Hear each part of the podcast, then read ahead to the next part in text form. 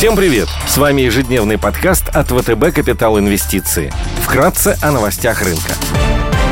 Глобальные рынки. Внешний фон с утра умеренно позитивный. Фьючерсы на S&P 500 снижаются минус 0,1% после закрытия на рекордном максимуме вчера. Индекс Евростокс в плюсе плюс 0,2%. Развивающиеся рынки 1,1%. Азиатские рынки также торгуются в плюсе. Нефть закрепилась у отметки 72 доллара за баррель. Унция стоит 1813 долларов. Доходность по десятилетним гособлигациям США стабилизировалась вблизи своих минимальных значений у отметки 1,18%.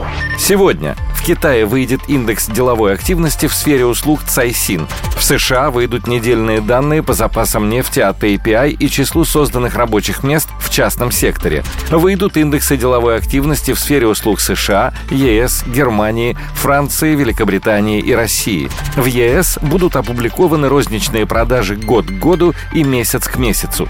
Корпоративные новости. Среди крупнейших иностранных эмитентов сегодня отчитываются Toyota, Booking, General Motors, Kraft Heinz, Braskem, Uber, Roku.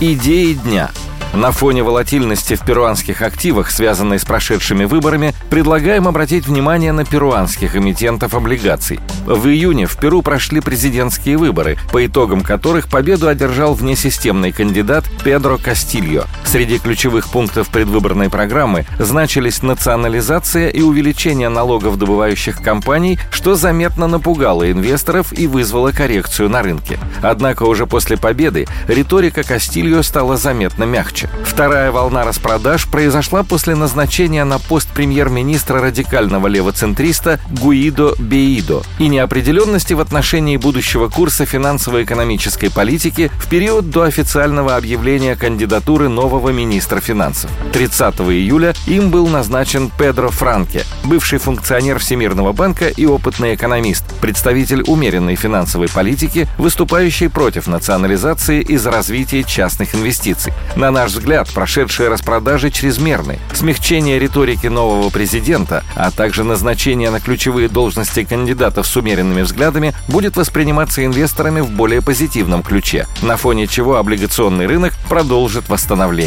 Агрессивным инвесторам могут быть интересны долларовые облигации 28 года погашения с купоном 6,375 процента частного перуанского производителя природного газа и СПГ Hunt Oil of Peru с рейтингами BA2 от Moody's и 3B от Fitch. Компания на 100% принадлежит одному из крупнейших частных американских производителей углеводородов Hunt. У Hunt Oil of Peru 25% доля в проекте разработки крупнейшего газового месторождения в стране «Комиссия», имеющего стратегическое значение. Оно обеспечивает более 10% потребления дизеля и 80% СПГ в Перу. Компания владеет двумя лицензиями на разработку срочностью до 2040 и 2044 годов и обладает значительной ресурсной базой. Доказанный объем запасов оценивается в 451 миллион баррелей нефтяного эквивалента. Этого хватит на 18 лет. У компании достаточный запас ликвидности и комфортный график погашения. Среди ключевых рисков можно выделить отсутствие операционного контроля над основными активами, невысокий объем производства, зависимость от газотранспортной инфраструктуры и высокие дивиденды.